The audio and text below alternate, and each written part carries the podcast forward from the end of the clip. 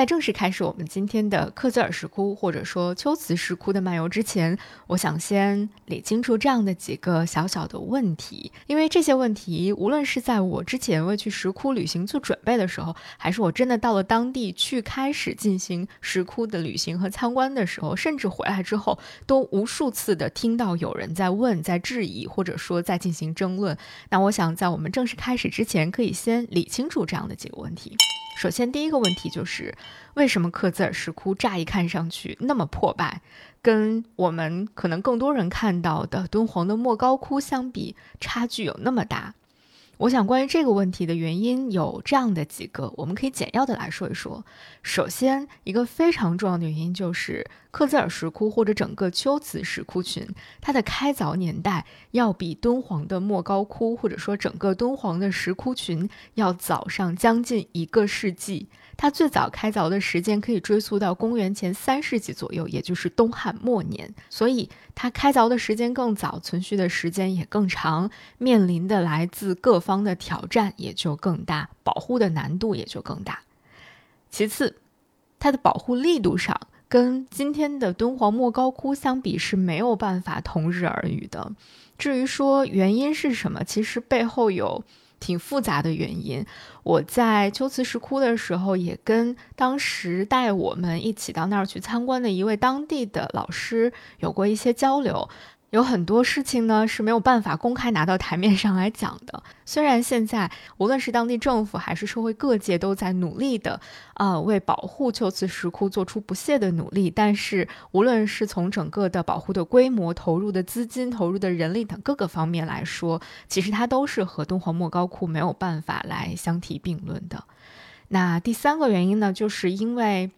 秋瓷石窟所处的这个地理环境或者它的自然环境。跟敦煌相比啊，是更为恶劣的，所以它的保护难度也就难上加难了。最后一个原因就是一百多年前，西方探险家几次较大规模的考察当中，啊，整个秋瓷石窟的受破坏程度确实是比莫高窟要大非常非常多的。基于以上这四个方面比较主要的原因吧，导致了我们今天来到克孜尔石窟的时候看到的是和你进入莫高窟的时候看到的是完全不同的景象。这是我看到的很多人在一些社交平台上说他们来到秋瓷石窟之后大失所望的一个非常重要的原因。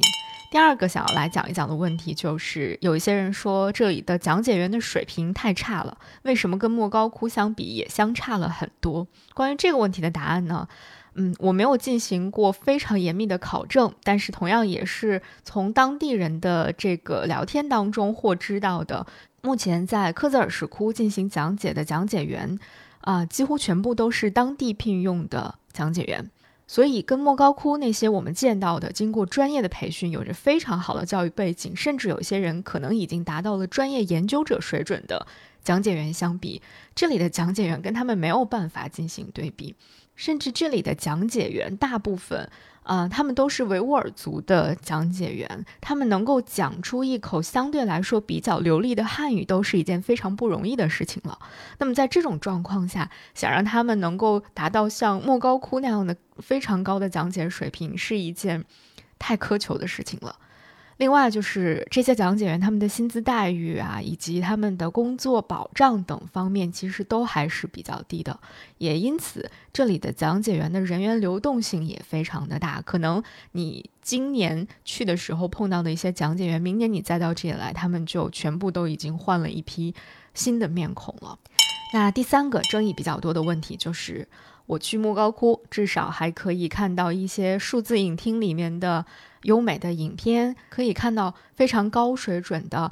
啊八个洞窟或者是更多的特窟，但是为什么我现在来到克孜尔石窟只能看到六个窟？它为什么只开了六个窟？因此也会有人觉得说我大老远跑到这里来看这六个窟实在是太不值了，劝退。我在一些社交平台上看到过很多类似于这样的帖子，呃，其实核心的一个原因，为什么只开六个窟，就是因为它的保护难度太大了。在更大范围，也就是整个谷内区的那个部分，有很多洞窟，啊，洞窟前面的这个道路都是非常难走的，他们也没有那么多的人力、物力和财力去对这些进行一个统一的修缮，所以它的安全隐患也很大，自然也就没有办法面向游客来开放。所以，基于这样的各种各样的原因吧，呃，目前只开了六个窟，而且曾经一度呢是可以有特窟来进行预约参观的。但是现在作为普通游客，你通过正规的官方渠道是没有办法再进入到特窟去进行参观了。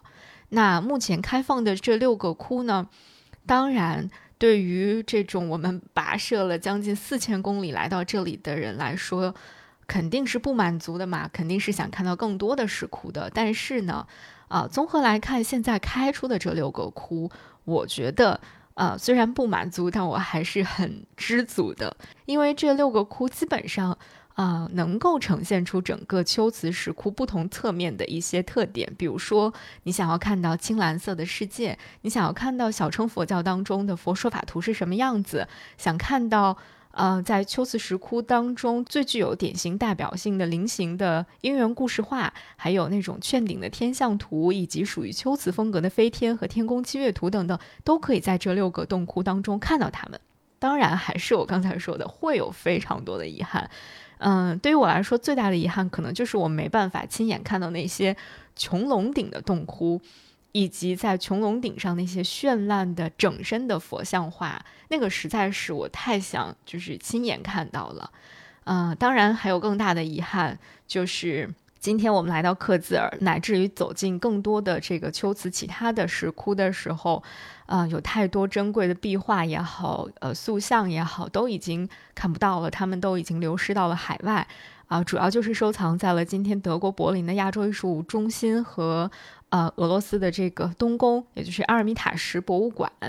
嗯，不过近年来呢，秋瓷研究所的我非常尊敬的赵丽老师，他一直都致力于在进行这种流失海外壁画的整理和研究工作。我觉得，如果大家会因为敦煌莫高窟而记住樊锦诗老师的话，那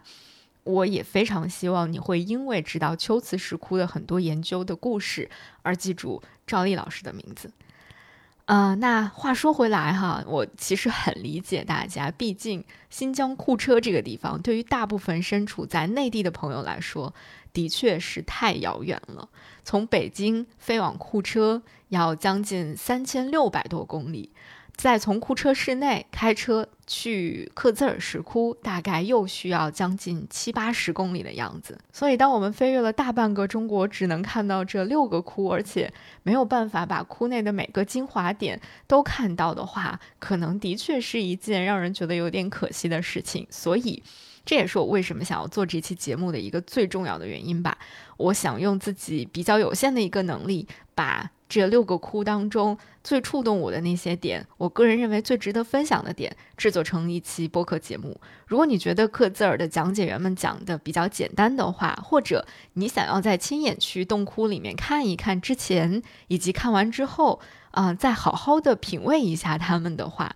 那都非常欢迎你来收听并且收藏本期音频节目。